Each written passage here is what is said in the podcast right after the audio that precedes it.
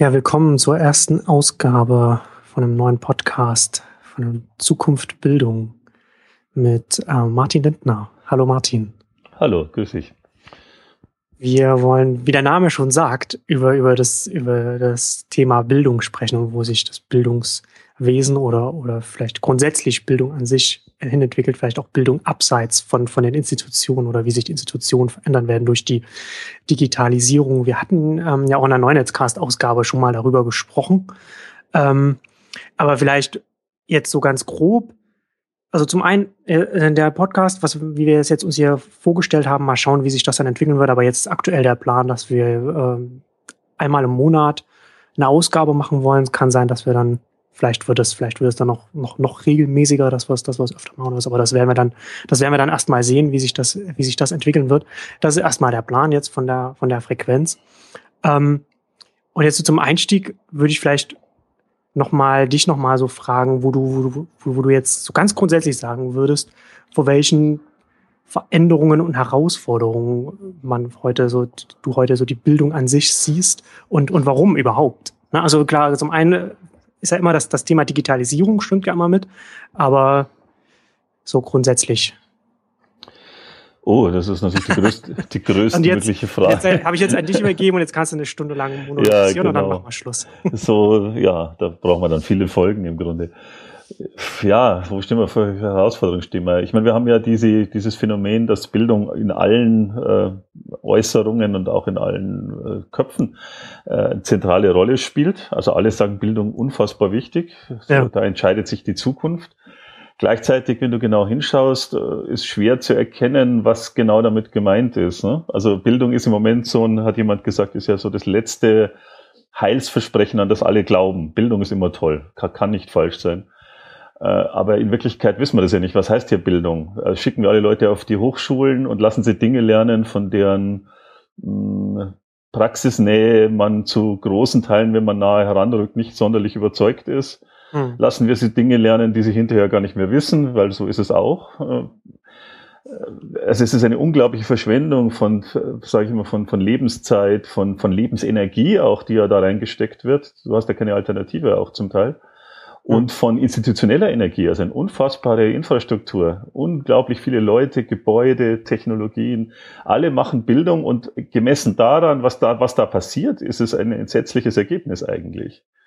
Jetzt ist natürlich die Frage, ist es jetzt nur jetzt, warum kommt mir das jetzt so entsetzlich vor? War es nicht immer so? Und die Antwort lautet, ja, es war schon immer so. Ich denke mal, dass, dass, dass, dass diese, wenn man Bildung als großen technologischen Apparat sieht, und das ist es erstmal und war es immer schon, ne? also Universität, äh, lasst uns das als einen technologischen Apparat sehen. Also der ist halt dann halt aus Beton gebaut und aus Steinen und aus, aus, aus, aus Räumen. Und äh, alle, die da teilnehmen, sind Teil dieses großen Apparats. Die Verwaltung ist sozusagen sowas ähnliches wie das Computerprogramm, auf dem das läuft. So, äh, dann hatte es Sinn, das so zu machen. Also ich meine, es ist sicher nie optimal gelaufen und die Leute, die da drin waren, waren nie der Meinung, dass es optimal läuft oder noch nicht mal annähernd optimal. Aber es war irgendwie naheliegend, das so zu tun. Es ging nicht anders. Wie skaliert man Bildung? Naja, man skaliert sie, indem man die Leute in ein riesen Gebäude schickt und äh, dort Spezialisten bereithält und es entsprechend bürokratisch durchorganisiert, damit das irgendwie reibungslos läuft.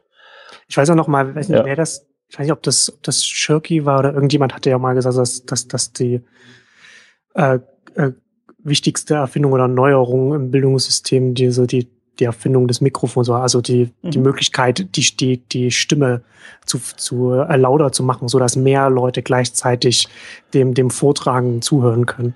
Ich bin nicht sicher, ob es stimmt, weil in den Bild, also in meiner Universität und gut, ich war bis ich aktiv ja auch noch an der Uni bis Mitte der Nullerjahre und, und, und habe also vorher 25 Jahre an der Uni verbracht und mein Vater ist Lehrer, also habe ich auch Schule irgendwie relativ unmittelbar mitbekommen. Äh, da war das jetzt nicht so. Ne? Also wir haben Seminare mhm. gehabt. Also die, die Vorlesungen spielten keine übergeordnete Rolle eigentlich. Die waren nicht besonders wichtig. Das war mehr so ein allgemeines Einnorden in die in das mhm. Fach und man ist halt da irgendwie so reingeschlurft und äh, alles andere hat sich eigentlich in kleinen Abteilungen abgespielt. Also von daher mhm. bin ich nicht sicher, ob das so ist. Auch er, er, hat das auch nicht, ich glaube, er hat das auch, ich kann mich, kann mich nur noch dunkel an den Artikel erinnern. Das war auch nicht jetzt äh, durch, durch die Bank Also war nicht, war, war, war nicht mit einer, mit einer positiven Wertung versehen, Nein, sondern so eine Feststellung, ne, die, die, die, die halt natürlich äh, einfach, wo, wo er dann auch angesprochen hat, dass es Vor- und Nachteile hat, weil natürlich das, man kann, man kann es sehr viel kostengünstiger machen und es führt aber gleichzeitig dazu, dass es weniger, ähm, dass die Qualität halt dadurch äh, äh, auch, auch verliert, weil natürlich das Verhältnis zwischen jetzt, wenn wir jetzt über die Uni sprechen, zwischen Student und, und, und Dozent natürlich dann ganz anderes wird, wenn statt 20.000 ähm, in so einem Raum sitzen. Ja, genau. Und also so war es so war es halt bei mir. Also ich habe BWL studiert und, mhm. okay, und viele okay. Leute viele Leute studieren BWL, ne? Weil ja. wenn ich wenn ich weiß, was er machen soll, der der studiert dann halt BWL und mhm. wir haben dann halt in solchen großen Hörsälen dann äh, eben gesessen. Mhm. Ja, ja, das ist natürlich unabhängig, äh, ist natürlich unterschiedlich, je nach Fach auch. Also Jura, ja, BWL, klar. diese großen von an, auch früher schon verschulten äh, Studiengänge, die ja Verschulung nimmt er jetzt wieder zu. Ja, also ich würde sagen, da gibt es vielleicht drei Herausforderungen. Also einerseits ist es dieses strukturelle Problem insgesamt, wie, wie, wie skalieren wir Bildung? Und ich meine, wir haben ja jetzt hm. viel, viel mehr Leute, jetzt, wir reden jetzt immer von höherer Bildung, also von, wenn wir jetzt unterscheiden von primärer, sekundärer, äh, tertiärer, also höherer Bildung nach dem, nach dem Schulabschluss. Und dann gäbe es ja noch quartäre Bildung, also das, was die Leute lebenslang dann noch danach machen müssen. Äh, wir haben auf allen Ebenen Probleme, also es wird ja nicht, es gibt jetzt kein Feld, das jetzt irgendwie nicht diskutiert wird. Wir haben dieses Skalierungsproblem, also wir wollen einfach aus Gründen, über die man sich auch unterhalten muss, dass, dass möglichst viele Leute da Teil werden dieses Systems.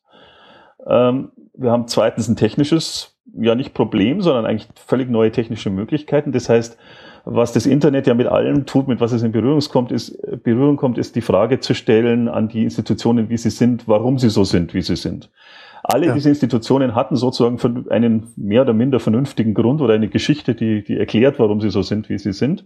Und man musste, es gab gar keine Position, von der man das grundsätzlich in Frage stellen konnte. Ne? Also nur sehr, sehr schwer. Und jetzt ist es halt so, es ist anders denkbar. Du sagst, warum ist das so, wie es ist? Warum machen wir BWL-Vorlesungen in Massen?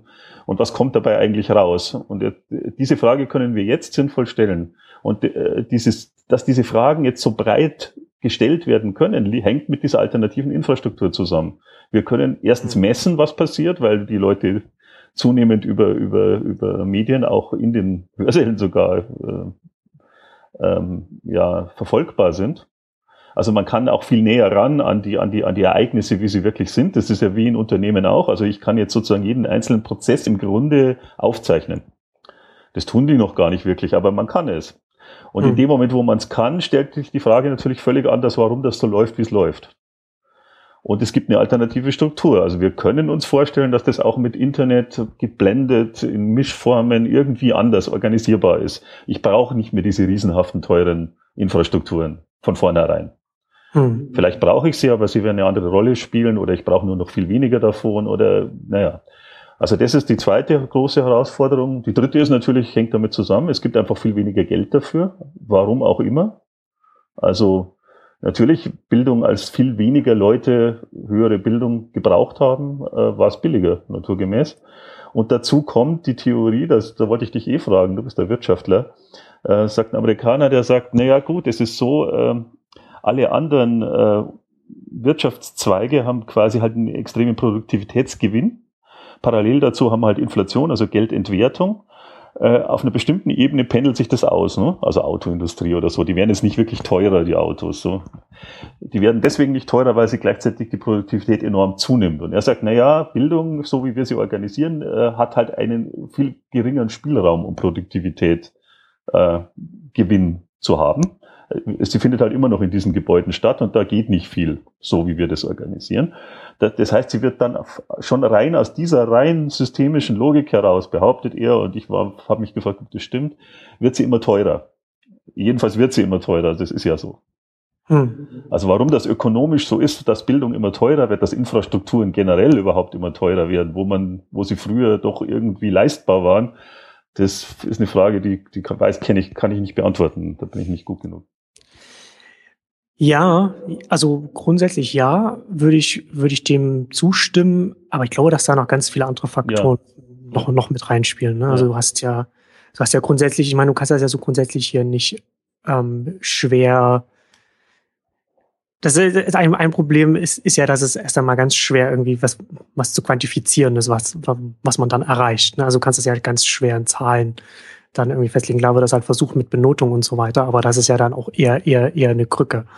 Ähm, und, und es ist ja letzten Endes auch, so Bildung ist ja auch etwas, was, was nicht zumindest wenn, wenn wir über so wie die staatlichen Institutionen und, und, und über das staatliche Bildungswesen äh, reden, ist das ja etwas, was nicht am Markt stattfindet, womit da ja auch nochmal mhm. so ganz andere, ganz andere Faktoren dann da noch mit reinspielen.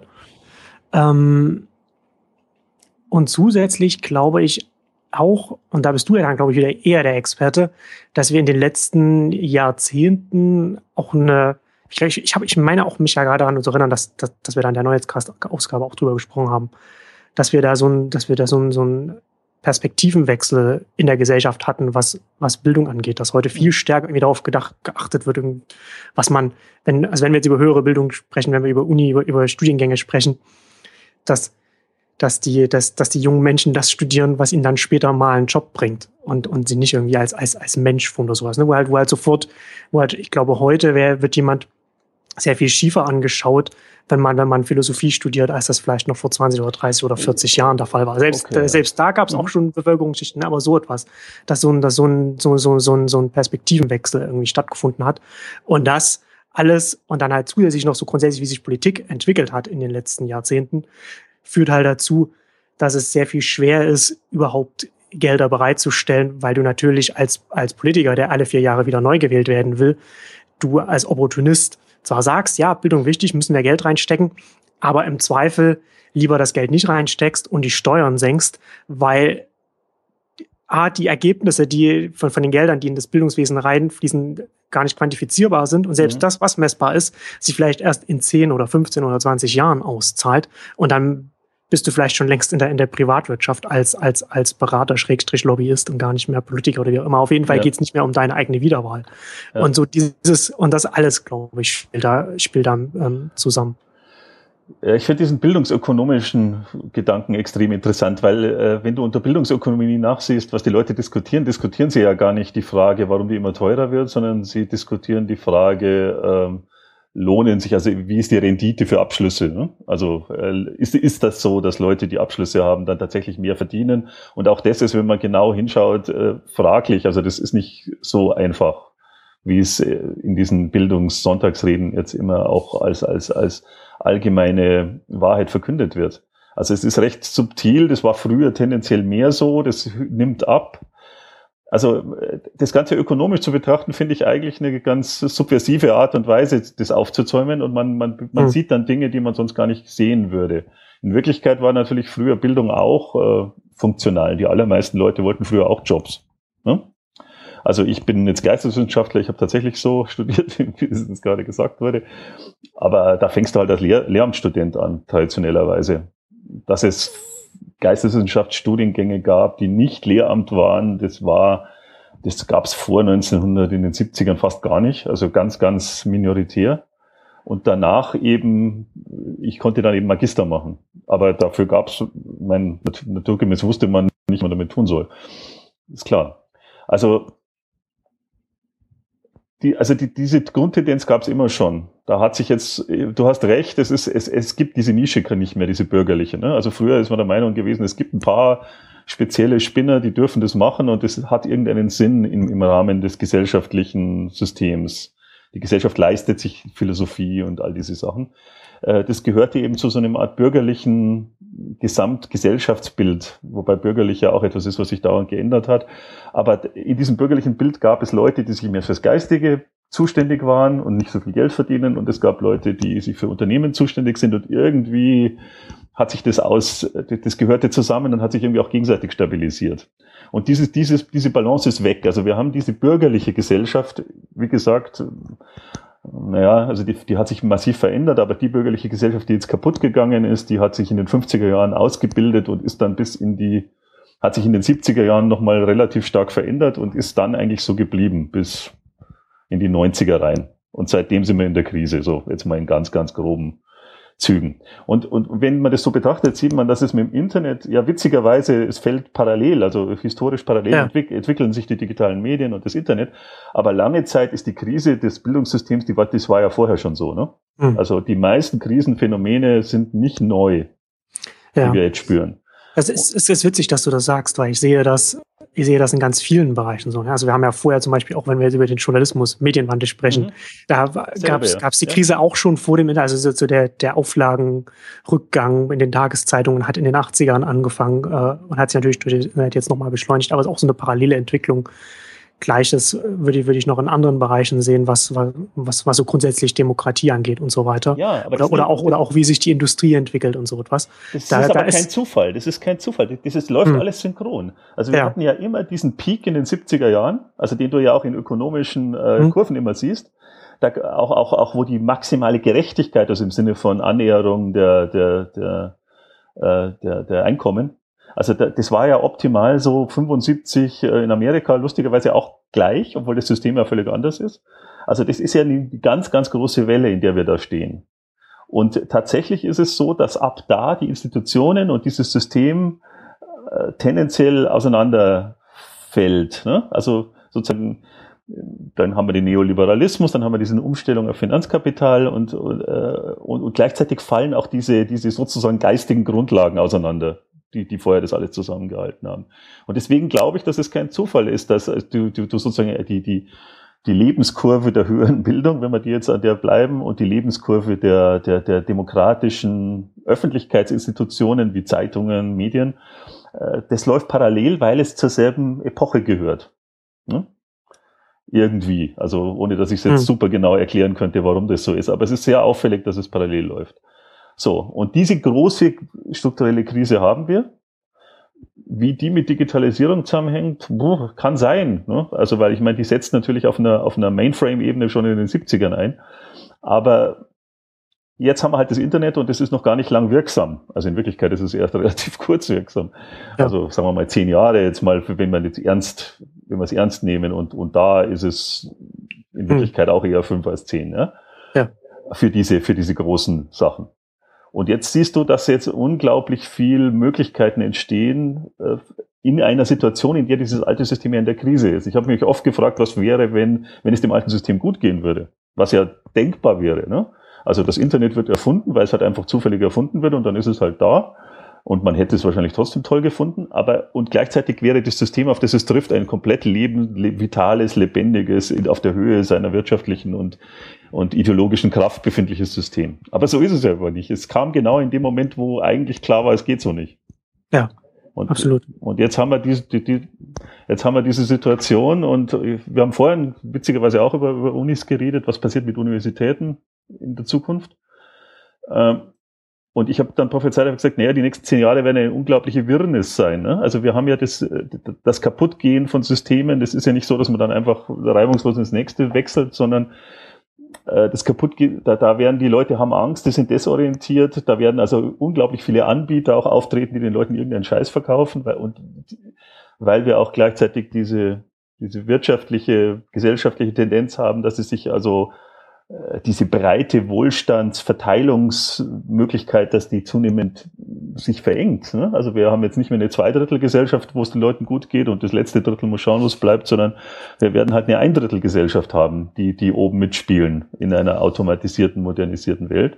Und die zwei Drittel drunter sind prekär. Äh, hm. Und dann gibt's halt ein Rattenrennen. Also äh, jeder versucht halt in dieses obere Drittel zu hüpfen. Und jeder, der, der mir verspricht, dass ich das kann, wenn ich ihm ganz, ganz viel Geld gebe und der gibt mir irgendeinen Harvard, was weiß ich, Scheiß, dann werde ich das aus, schon aus Verzweiflung machen.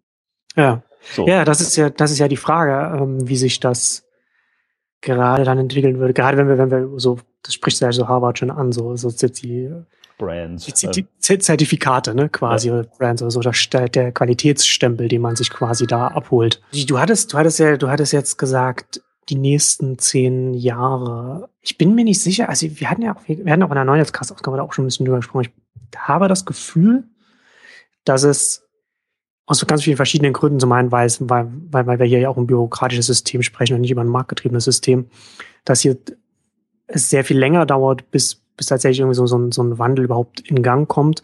und der selbst sich dann noch sehr viel länger hinziehen wird. Also ich glaube, dass zum Beispiel, ich habe, ich habe den Eindruck oder die Vermutung vielleicht eher, dass, dass, dass wir beim Bildungsthema sehr viel stärker noch als, als in an, bei anderen Themen parallele Entwicklungen sehen werden. Ja? Also dass, mhm. dass, dass zum Beispiel das, was, was online möglich wird, dass da neue, neue, neue Sachen gemacht werden, neue Wege gegangen werden, aber gleichzeitig die alten Wege da noch ganz lang, dass alles noch so parallel nebeneinander herläuft. Ja, genau, genau. Weil sich so, ein, so, ein, so eine Uni zum Beispiel muss sich ja nicht zwingend ändern, solange sie noch weiterhin so die Gelder bekommt in den USA dann von, von, von, von den Studenten, wo ist auch ja noch, noch ein ganz anderes Thema, wo da die äh, Student Loans da äh, in die Höhe schießen. Aber äh, da bleibt ja trotzdem, ist ja so, so ein Harvard oder so ein Stanford oder sowas, ist ja dann trotzdem immer noch so ein, so ein, so ein Qualitätsstempel, dass man sich abholen will. Und das wird vielleicht sogar kurzfristig noch wertvoller, wenn, wenn, wenn, wenn so eine, wenn so eine Chaosperiode jetzt kommt, wo man nicht ganz, wo nicht ganz klar ist, wie viel ist denn jetzt irgendwas wert, dann ist dann, dann hat man da gerade noch so, ein, so ein Fels in der Brandung wie genau, Harvard. Genau.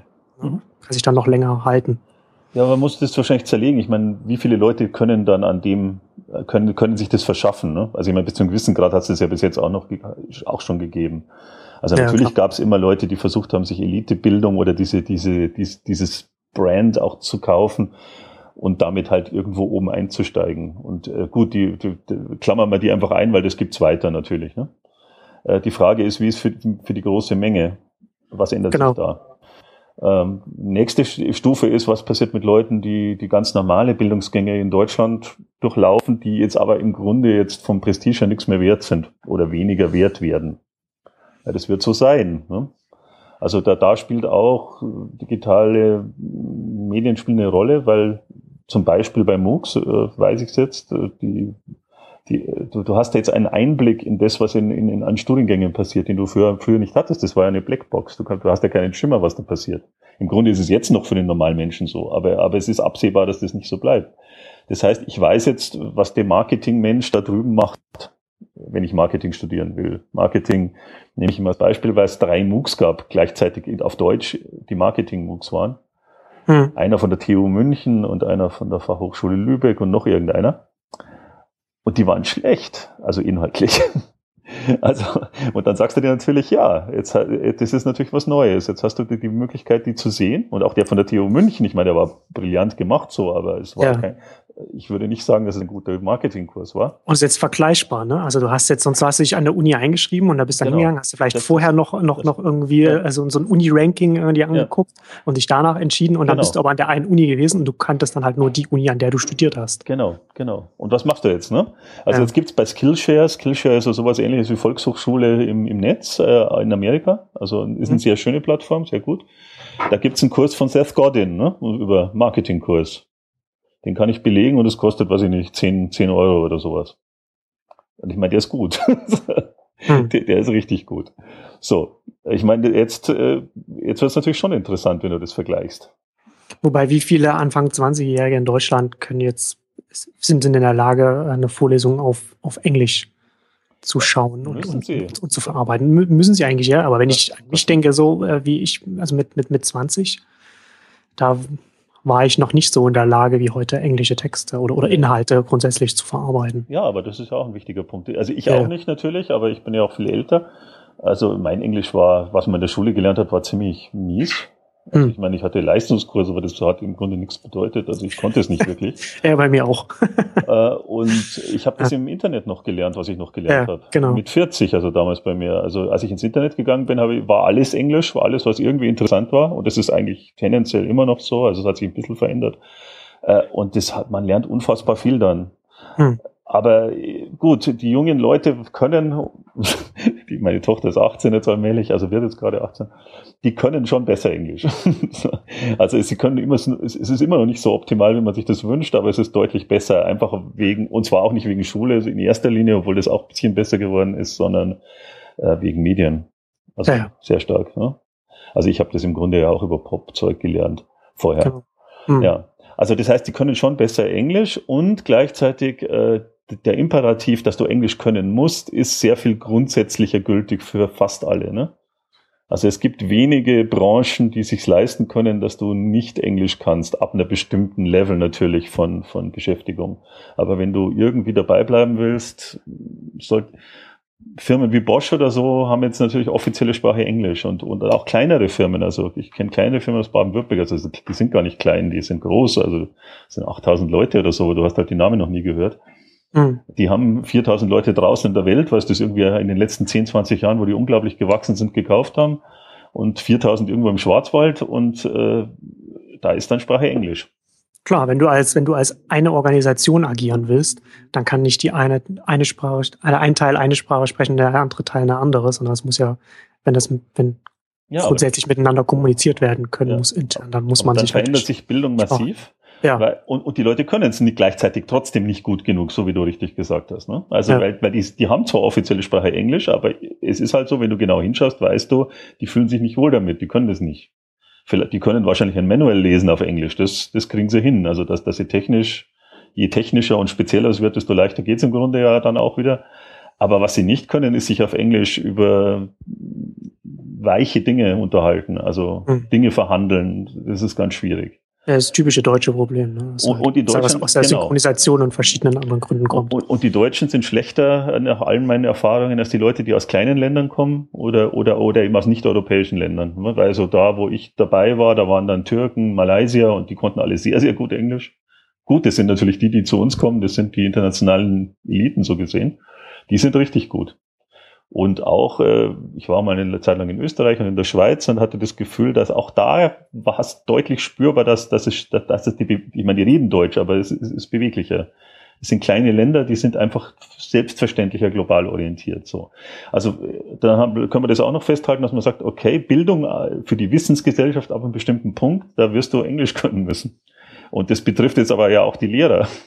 Die, hm. Und und ich meine, dann sieht's finster aus, muss man ehrlich sagen. Das ja. kann ja nicht, kann ja nicht klappen. Also wenn man diese, diese, diese, diese objektiven Tendenzen, wenn man die jetzt alle in das System hineinschreibt, dann stellst du fest, das kann, das kann nicht funktionieren. Ne? Also das hm. kriegst du, das kriegst du damit nicht hin. Und ja. dann wird es an, andere Angebote geben, wirre, so wie man schon, und weil keiner ein Kriterium hat, was gut und was schlecht ist, wird es unglaublich viel Mist geben. Und es wird auch ein paar gute geben, natürlich. Hm. Und, und, und diese Phase, der, die ich da im Kommen sehe, der, der, der, des Übergangs, des, des Zerbrechens von alten und des Entstehens von neuen Strukturen auf diesem Gebiet jetzt. Ne? Bis jetzt ist ja nicht viel zerbrochen.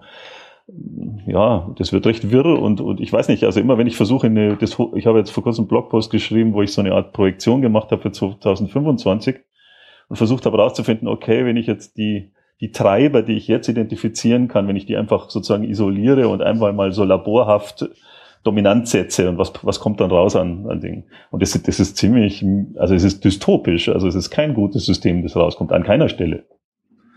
Also wir, wir können die Treiber gerne dann auch noch einzeln durchnehmen, weil es recht interessant ist, das von diesen Perspektiven zu sehen. Was könnte sich entwickeln? Ne? Also wenn eine bestimmte Tendenz aus irgendwelchen gesellschaftlichen Gründen sich durchsetzt und so. Aber keine von denen ist gut. Hm. Also das Beste, was ich sehe, ist alles, was im Netz noch daneben wildwüchsig passiert. Da, da kommt die ganze Hoffnung her immer. Aber da ja. hoffen wir jetzt auch schon seit zehn Jahren drauf und äh, auch da ist ja ein starker, hm, eine starke Desillusionierungsphase zumindest jetzt eingetreten. Also bei den Sachen, also bei Desillusionierung meinst du jetzt bei den Sachen, die sich bewusst als Richtung Bildung orientieren, also sagen, wir wollen hier ein Angebot für neue Bildung schaffen? Okay. Ja, nicht, Weil, nur, nicht nur Bildung natürlich, also generell Internet, also äh, Demokratie, so wie du vorhin gesagt hast. Ne? Also die Idee zu sagen, Internet befreit uns von vielen diesen, dieser Zwänge, die, in denen wir bis jetzt gelebt haben da. Also er weitet den Diskurs unglaublich auf, weitet die Lernmöglichkeit natürlich aus, ja. weitet die Chancen aus, von den Besten der Welt zu lernen, was, was wahr ist. Also das stimmt ja. ja. Absolut. Äh, also ich bin ja immer ein Verfechter der emanzipatorischen Energie des, des Web. Ne? Also nicht nur des Internet, sondern speziell auch des Web. Aber da es ist immer witzig, wie wenig Leute das eigentlich noch daran festhalten. Das ja gut, aber sagen, das ist ja? ja das ist ja so, das ist ja so diese diese diese sehr pessimistische deutsche äh, Debatte. Und da ich glaube ich glaube, dass ja da auch wieder so dieses der Punkt mit reinspielt, dass wir jetzt noch relativ in der Zeit des Internets noch relativ in den frühen Tagen einfach ja, ja. sind. Ja. Ich meine, das Internet bringt einfach das Potenzial erstmal mit, um ganz viele Dinge darauf zu machen, die partizipatorisch für die Gesellschaft wirken können.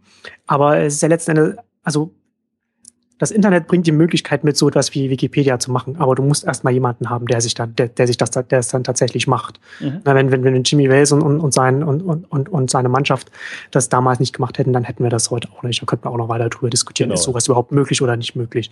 Na, aber es muss halt erstmal, muss halt erstmal gemacht werden. Und da sehen wir jetzt halt nach wie vor, ähm, ich komme da immer wieder auf dieses eine Zitat von, von Doc Sears zurück, der mal gesagt hat, dass man nicht vergessen darf, dass alles, was wir heute sehen, Prototypen sind. Mhm. Ne? Und, und das ist, das ist, glaube ich, ein ganz wichtiger Blickwinkel auf diese, auf diese ganzen Entwicklungen, dass wir jetzt immer noch ständig Prototyp nach Prototyp sehen, so was man, was man jetzt ja. als Wirtschaft, Gesellschaft und so weiter, was, was man, was man auch und als Einzelner, was man da machen kann. Ähm, ich finde halt, also ich, ich bin, ich bin ja nicht, ich bin nicht so, bin da nicht so drin wie du, was konkrete Angebote angeht, zu Richtung, Richtung Bildung, wo man sagt, okay, wir wollen jetzt hier mit Bildung, wir wollen Bildung neu gestalten, wir wollen da auch ein Zusatzangebot machen oder wie mhm. auch immer. Ähm, aber ich finde es ganz witzig. Ich bin auch wieder nicht, ich hatte eigentlich, wollte ich das, unsere Neunetzcast-Ausgabe nochmal vorher nochmal anhören, bin nachher nicht dazugekommen, um nochmal zu gucken, was wir, was wir da alles schon gesagt mhm. haben und was, was nicht, weil ich glaube, dass ich mich jetzt auch schon wieder wiederhole. Aber ich finde es zum Beispiel ganz witzig, dass es ganz viele Sachen gibt, die also online, die gar nicht so darauf ausgelegt sind Richtung Bildung, ähm, aber letztendlich eine ähnliche Funktion übernehmen. Also zum Beispiel, ähm, ich höre den, den Podcast von Horace Studio, The Critical Path, mhm. ähm, der sich also als, als ehemaliger Nokia-Analyst, ähm, als jetzt unabhängiger Apple-Analyst, jetzt seit neuestem ähm, arbeitet er als Fellow beim Christensen-Institut und beschäftigt sich ähm, schon sehr lang mit auch mit, mit, mit Theorien. Also Disruptionstheorie ist, ist Student von Christensen gewesen ähm, und, und grundsätzlich auf einer theoretischen Ebene unterwegs. Und das Witzige ist, er, er redet dann eine Stunde lang ähm, pro Woche in das Mikrofon rein für diesen Podcast. Und es fühlt sich, wenn man, wenn man jetzt mal die Werbeunterbrechungen ausblendet, ja. fühle sich, fühle sich wie eine Vorlesung an. Ja, ist ja? Es, ja. Weil man, also, also ja. von, von, vom, ja. von, von, von, von, dem, von dem Verhältnis, wie ich das, wie ich das aufnehme ähm, mhm. und wie, wie er, wie, was, ich, was ich davon lerne und so weiter. Ne? Ja. Fühlt sich das so an? Also hat, das hat, sagen wir es mal so, es übernimmt für mich so die Funktion mhm. von so etwas, ne? wo ich halt ja. auch ständig dazu lerne und, und, und ja. neue Perspektiven sehe. Und das finde ich, das finde ich ja letzten Endes auch eine, eine, eine interessante Entwicklung, dass es da so Sachen gibt, die solche Funktionen übernehmen, die gar nicht zwingend so, so explizit so ausformuliert, okay, das, das, das hier soll Bildung ergänzen oder so. Ja, ja. Aber, aber das letzten Endes dann trotzdem dann macht. Ja gut, also die, die, diese Spezialisierung, dass man, dass man Bildung in einen eigenen Raum verbannt und sagt, also wir, wir erfinden jetzt einen komplett eigenen Raum mit eigenen Regeln äh, und den nennen wir Bildung und das sind hm. Schulen und Hochschulen und alles, was dazwischen ist, Akademien. Oder auch wenn ich jetzt sozusagen sogar, wenn ich jetzt eine Weiterbildung mache, dann, dann breche ich jetzt ab und gehe jetzt ein Jahr irgendwo hin und dann äh, setze ich sofort wieder die Schülermütze auf und mache da diese Dinge nach diesen ja. Regeln. Diese seltsame künstliche Lernland, Bildungsland, das man da erfunden hat. Äh, das wird sich, hört sich auf natürlich. Ne? Es hört sich einfach auf, weil, weil es, alles durcheinander diffundiert. Also weil, weil sich diese Grenze einfach gar nicht aufrechterhalten lässt, selbst wenn man möchte. Also weil, weil die Medien sozusagen omnipräsent sind, weil die Vergleichbarkeit jetzt an allen Ebenen gegeben ist, weil man an jeder Stelle, wenn mir der eine jetzt einen Wirtschaftsvortrag hält, kann ich, wenn ich will, mir eben sofort den, den, Gegenvortrag anhören. Äh, und das passiert einfach. Also das ist, das ist, das ist wie ein, Öko ich vergleiche es mal mit Klimawandel, weil ich sage, das ist wie ein ökologischer Vorgang. Also das Ökosystem verschiebt sich. Früher war das halt nicht so und jetzt ist es so. Und das, muss gar nicht damit zu tun haben, dass das jemand absichtlich macht oder will, sondern da, da, das passiert untergründig, wirkt sich das aus. Also wenn ich das jetzt wirklich noch fünf Jahre fortschreibe in etwas längeren Zeiträumen, dann ist es völlig klar, dass, ich das, dass, dass das Wirkungen hat. So. Also, de, de, also die, die, diese, diese, dieser Gegensatz weicht auf und er weicht ja auch schon institutionell auf vielen Ebenen auf, weil sie ja, ja. wenn sie jetzt Bildung versuchen auf kompetenzbasierte Bildung, also irgendwie rein gedanklich zumindest umzustellen, also es gibt ja Reformbestrebungen ich meine, ich bin auch immer der Meinung, ich bin der Meinung, dass sich wahrscheinlich nichts ändert institutionell, aber, aber es ist nicht so, dass dort nicht ständig äh, hysterisch irgendwas gemacht würde. Also sie, es, es wird halt nichts ändern, das ist das, was ich meine. Aber äh, es gibt diese kompetenzbasierten äh, Diskurs, wo die sagen, ja, also wir sollten ja doch eben dafür sorgen, dass die Leute ganz bestimmte benennbare Skills erwerben und die werden dann einzeln zertifiziert. Und damit löst sich natürlich auch wieder dieses große Gebilde auf. Ne? Also mhm. wenn du dein BWL, BWL-Studium zerlegt vorstellst in verschiedene Einzelskills und die kannst du dir dann unterschiedlich bündeln und zusammenstellen und du könntest das als Portfolio darstellen, wenn du irgendwo hingehst und sagst und, und jemand dich fragt, wer bist du, warum kannst du uns helfen? Und dann sagst du, ja, schau her, äh, das ist mein Portfolio, das habe ich gemacht, im Unterschied zu vielen anderen. Also das ist mein Besonderes. Dann ist das ja, also das, äh, das, das hat dieses, diese, dieses schablonenhafte Aufteilen in, wir, wir, ich habe BWL studiert allein schon und, und, und zwar in Gelsenkirchen oder wo auch immer. Äh, ja, also das löst sich natürlich dann komplett auf. Hm. Aber das ist ja dann letzten Endes, wenn sich dann nichts dahinter ändert, auch nichts anderes als eine andere Schleife drum machen. Was ja letzten, also um das gleiche Produkt mehr, also was ja letzten Endes auch so ein bisschen so passiert ist mit der Umstellung von Diplom auf, auf Bachelor mhm. Äh, und, und ja, logisch. Ja. So, das, ne, wo ja. halt einfach das so ein bisschen, einfach, einfach ja und das, nein. Das Gleiche ja. versucht wurde, in die gleiche, in, in eine andere Schablone einfach reinzupressen. Das wird auch ohne, genau ohne, ohne irgendwas am Inhalt zu ändern. Das wird genau passieren, weil, aber das, das ist logisch, deswegen, ich sehe auch gar keine Chance, das Bildungssystem großartig zu ändern, weil das ja ein so unglaublich großes Checks and Balances System ist. Ein riesig, riesiger Moloch. Wie willst du, wie willst du das? Also ich meine, das ist, ist gar nicht böse das, gemeint, sondern wie willst du das reformieren? Nee, das geht nicht. Genau, ne? genau. Das, ja. Ist, das ist ja das, das ist ja letztendlich das Problem. Das, wir haben ja ein ganz ähnliches Problem, wenn, wenn wir darüber sprechen, wie sollen zeitgemäße öffentlich-rechtliche Medien ja, aussehen. Ja. Da haben wir genauso ein riesiges bürokratisches Gebilde, genau, das, das fast nicht aufgebrochen werden kann, weil es, weil es so lang gewachsen ist und, genau. so verflochten ist, dass ja. man da nicht einfach irgendwie, ja. selbst, selbst kleinste Veränderungen werden, werden vehement bekämpft und können halt auch in so einem, so einem System leichter bekämpft werden, genau. weil es, ja. weil es nicht einfach von außen nicht so stark unter Druck geraten kann, wie jetzt, wie ein, wie ein, wie ein Unternehmen als hierarchisches Gebilde, das halt am Markt bestehen muss. Ähm, bevor wir, bevor wir dann jetzt irgendwie noch, noch zu, heute gleich in der Pilotausgabe irgendwie zu lang reden, lass uns doch mal ähm, zum Abschluss noch über dein, über dein Buch ähm, sprechen, über die, über die Inhalte dein, deines Buches. Du hast, wann war das dieses Jahr, diese, die, die Crowdfunding im Sommer war das, ne? Also die früher, Crowdfunding, früher, früher war das ja. schon. Ich habe kein, kein Zeitgefühl mehr. Spätestens, ja, spätestens seit das Baby da ist, ist bei mir auf jedes Zeitgefühl flöten gegangen. Vollkommen nachvollziehbar. Nee, war im Frühjahr, ja. Also das lief dann sechs Wochen im Frühjahr bis, ich weiß gar nicht, bis in Mai rein, glaube ich, ja. Ja. Wie, wie ist jetzt eigentlich der aktuelle Titel von, von dem? Das heißt, die Bildung und das Netz und dann den Untertitel, wie leben und lernen wir im digitalen Klimawandel? Leben und lernen, damit wir nicht auf dieses, sich, sich so scheuklappenhaft auf diese Lernbildung im engeren Sinn Sachen sich festhängt, mhm. Klimawandel, weil ich eben behaupte, ist mir lieber als Revolution, weil ich sage, es ist ein Klimawandel. Also es, es weicht sich eben auf ganz, ganz vielen verschiedenen Ebenen auf. Und ja. die ganzen Klimawandel-Metaphern passen irgendwie gut, weil sozusagen, also der ganze Zirkulationsprozess wird schneller, überhitzter. Also du, du hast viel mehr Stoff in der Luft sozusagen und es geht viel schneller. Dann, äh, du hast sowas wie Flut, du hast, äh, der, der Golfstrom verändert seinen Lauf und Leute, die glaubten, dass sie sozusagen die, die unter guten klimatischen Bedingungen gelebt haben, leben auf einmal nicht nur unter guten klimatischen Bedingungen. Also man muss sich daran anpassen und äh, wenn man so betrachtet, hat man einen anderen Blick drauf. Ne? Also dann, mhm. dann ist es mehr ja. eine Frage von, von Anpassung und weniger eine Frage von revolutionärer Reform zum Beispiel. Also gerade auf das Bildungssystem dann werden bestimmte Teile, wenn man dabei bleibt, einfach veröden. Ne? Also bestimmte, mhm. tun sie ja jetzt schon. Also die, die, die, die Gebäude der 70er Jahre, die Unis, diese Beton-Campusse, die sie damals brandneu hingebaut haben, die Teil dieser großen äh, Bildung für alle Welle waren, die, die sind ja jetzt kaputt. Also da, das sozusagen, da regnet es rein. Das, also die, die gehen ja wirklich ganz vordergründig kaputt. Und, hm. und wir haben nicht das Geld, um sie neu zu bauen. Ne? Und dann ist die Frage, was macht man dann? Ne? Und dann, dann gibt es verschiedene Sachzwänge, das, da waren wir vorhin schon stehen geblieben, mal kurz. Dann gibt es verschiedene Treiber, die das in eine bestimmte Richtung, wo ich jetzt auch versuchen könnte herauszufinden, welche Treiber könnten in die richtige Richtung auch mitwirksam sein. Zum Beispiel kein Geld ist ein Treiber, der kann durchaus auch positive Wirkungen haben, weil du das System einfach so nicht weiter, weiterfahren kannst, wie es ist. Also ich würde ja auch immer sagen, wenn, wenn die Diskussion ist, mehr Geld oder weniger Geld ins Bildungssystem, dann würde ich sagen, also in dieses Bildungssystem, wie es ist, lieber nicht mehr Geld. Weil das ja. tut's nicht, ne? Es ist, es ist nicht sinnvoll. Ja. Also dann, es muss irgendwie, man müsste Strukturen daneben bauen. Ne?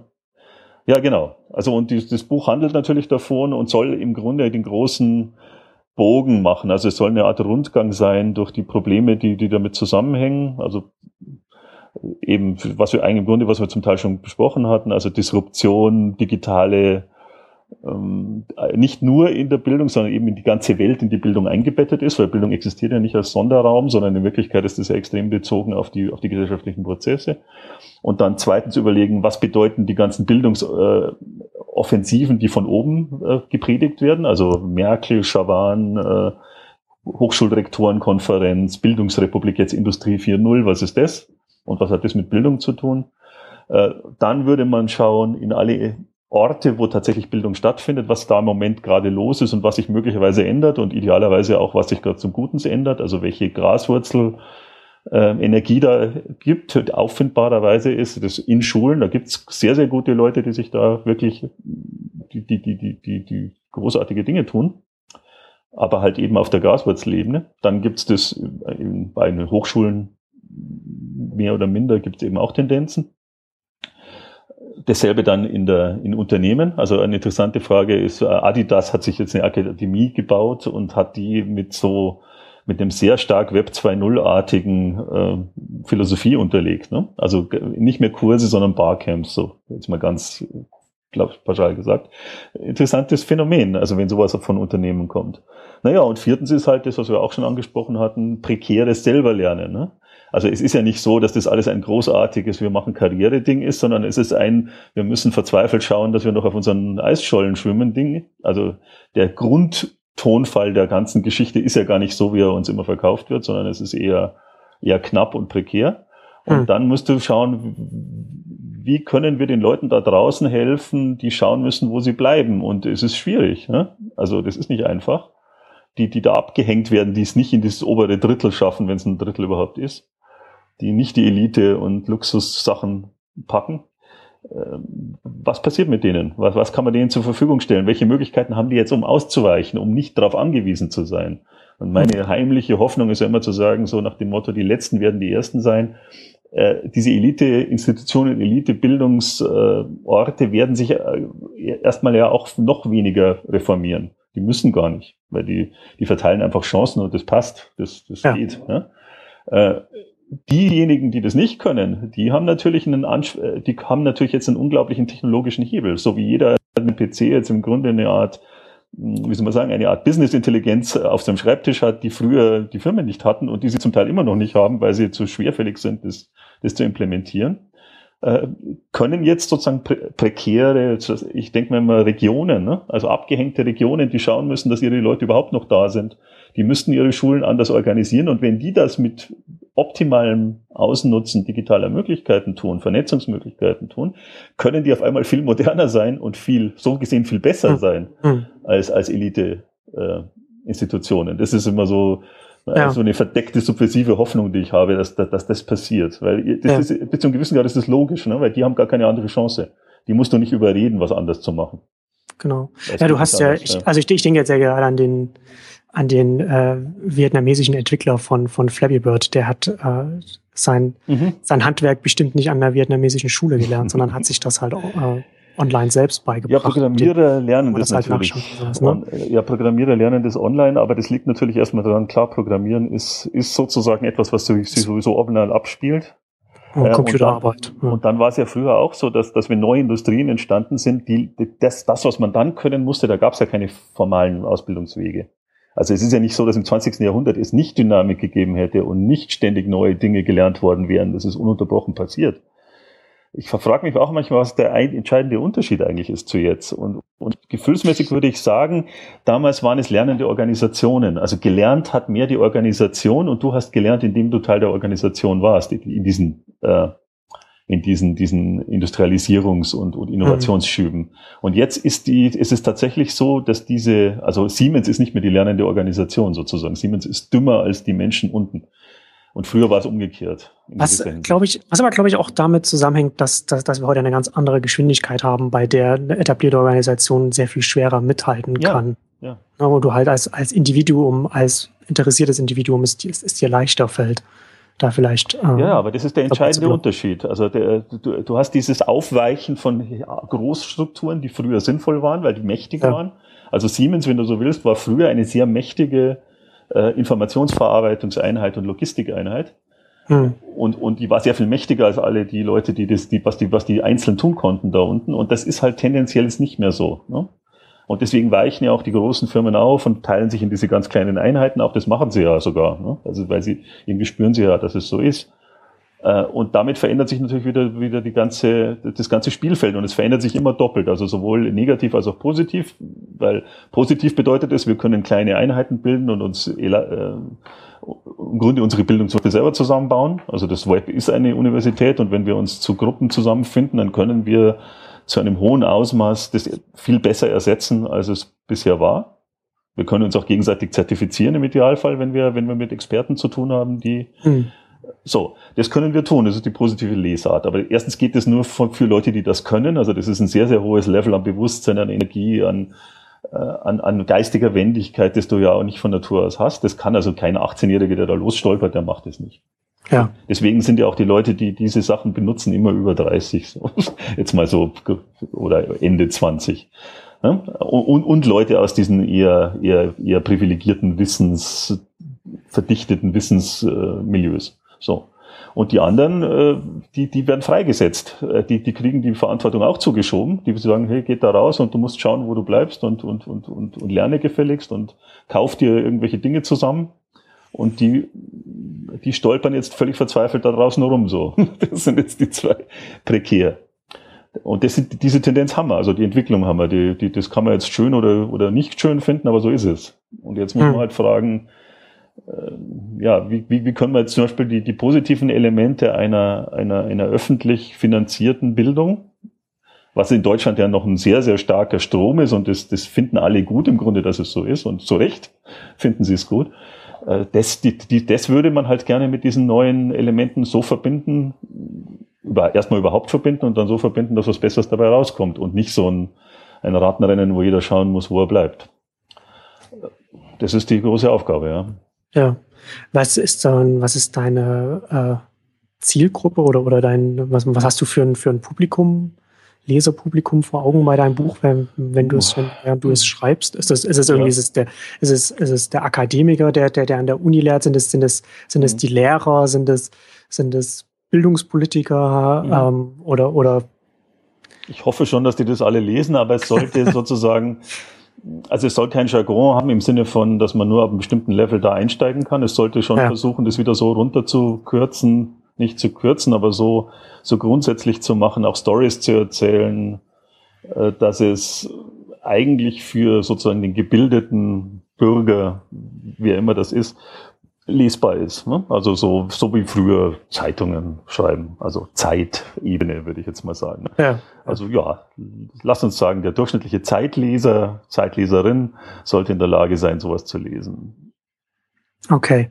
Du hast eine, vielleicht so zum, zum Abschluss noch, ich weiß nicht, ob das, ob das die Kapitelübersicht hier noch aktuell ist, die ich hier offen Im, habe, aber zum Abschluss Ganzen, steht, ja, steht, da, steht da noch was von einem ja. Handbuch für, mhm. für digitale äh, Gorilla-Lerner. Äh, Vielleicht ja. zum Abschluss kannst du noch sagen, was, was du darunter verstehst und dann würde ich sagen, machen wir hier. Genau. Ja, wir haben es jetzt eh ungefähr abgebildet, was, was, was da passieren soll in dem Buch. Und das Ende mhm. wäre eben zu sagen, wir gehen jetzt dann wirklich zu den einzelnen Leuten, wo ich vorhin schon mal kurz war und sage, äh, was kann ich euch anbieten oder, oder wo geht's weiter? Wo kannst du dich hinorientieren? Wie, wie musst du dich aufstellen sozusagen, damit du nicht untergespült wirst oder damit du das Beste rausholst? Und da ist eben die Schlagwort, das ich mir dafür ausgesucht habe, ist Guerilla lernen. Also zu sagen, ja, im Grunde, die Bildungssysteme lassen uns im Grunde im Stich damit. Also ich glaube auch nicht, dass da viel Hoffnung und viel Unterstützung kommt. Das heißt, du wirst es immer irgendwie 50, du, du wirst das System mitbedienen müssen zu hohen Ausmaßen. Also wenn du nicht Programmierer bist, dann hast du Chancen, das einfach auszulassen. Die anderen müssen es ja machen zum Teil. Es hilft ja nichts. Du musst das Spiel spielen und musst gleichzeitig schauen, dass du noch woanders das Nötige woanders besorgst. Äh, und dann ist die Frage praktisch, ja, was ist die Toolbox dafür, welche, welche kulturellen Formen, was kann man machen? Da hat eben Howard Reingold, das ist ja so ein alter Hippie, der die, die, die Entwicklung von Thinking Machines, also von, von äh, Computern seit dem PC eigentlich begleitet und da Bücher schreibt. Der hat das letzte Buch, das er geschrieben hat, handelt eigentlich eben von dieser Art von Bildung, die man sich versucht, selbst im Internet zu beschaffen. bei ihm recht optimistisch, aber er ist sehr pragmatisch gleichzeitig. Ja? Was muss man da können? Welche Skills braucht man? Welche Kompetenzen? Wo beschaffen? Welche Netzwerke kann man aufbauen? Wie kann ich mich sozusagen unabhängig machen? Das ist dann wie Guerilla. Also wie kann ich kleine Gruppen gründen und und mich selber steuern in einer nicht wirklich freundlichen Welt, ne? weil die Welt ist nicht, wird, wird eher ungemütlicher. Jedenfalls aus deutscher Perspektive sicherlich. okay. ja, dann äh, äh, dystopisches Schlusswort. Aber gut, dann lasse, sollen wir es dabei belassen. Und dann würde ich sagen, dann sprechen wir uns im Januar wieder. Mhm. Und ähm, bin gespannt, wo sich das, wo sich da die Diskussion hier hin entwickeln wird. Weil es ist, ist ein interessantes Thema, weil es so ein, ich finde, so ein, so ein spezielles Themenfeld ist, das so, so, so quer durch, durch die Bevölkerung uns, uns alle angeht ähm, und, und so, so ein gesellschaftliches äh, Querschnittsthema ist, dass man mhm. das, das sehr einzigartig ist und, und ähm, ich bin, ich bin gespannt, wo sich das. Es bewegt alle. Also das ist, ja, zu Recht auch. Ja, zu Recht auch ne? Also du kannst mit jedem drüber reden im Grunde. Ja. ja. Hat jeder eine Meinung. ja, und keiner hat die Meinung, dass es gut läuft im Moment. Das ist auch interessant. Also wenn du mit ihnen individuell sprichst. Also das, ich glaube, es gibt fast niemand, der dir widersprechen würde, wenn du sagst, das so grundsätzlich kann es eher nicht so sein. Also hast du mit meinem Schwager geredet, der ist der ist bei einer großen Immobilienfirma Vertriebsleiter und hat, hat, der hat mir von seinem Studium erzählt und natürlich ist er der Meinung, dass es nicht, nicht so bleiben soll, wie es ist. Also das ist jemand mit einem völlig anderen Hintergrund, will ich sagen. Und trotzdem ja. ist es völlig klar, da können wir uns jederzeit darüber einigen, dass das, dass das Unsinn ist, so wie es läuft. Ja. Ja. Ja, ich bin gespannt, wo sich das hinentwickeln wird. Ähm, dir danke erstmal für die mhm. erste spannende Stunde in unserem neuen Podcast. Ähm, und vielen Dank an die Hörer fürs Zuhören und bis zum nächsten Mal. Tschüss. Ciao.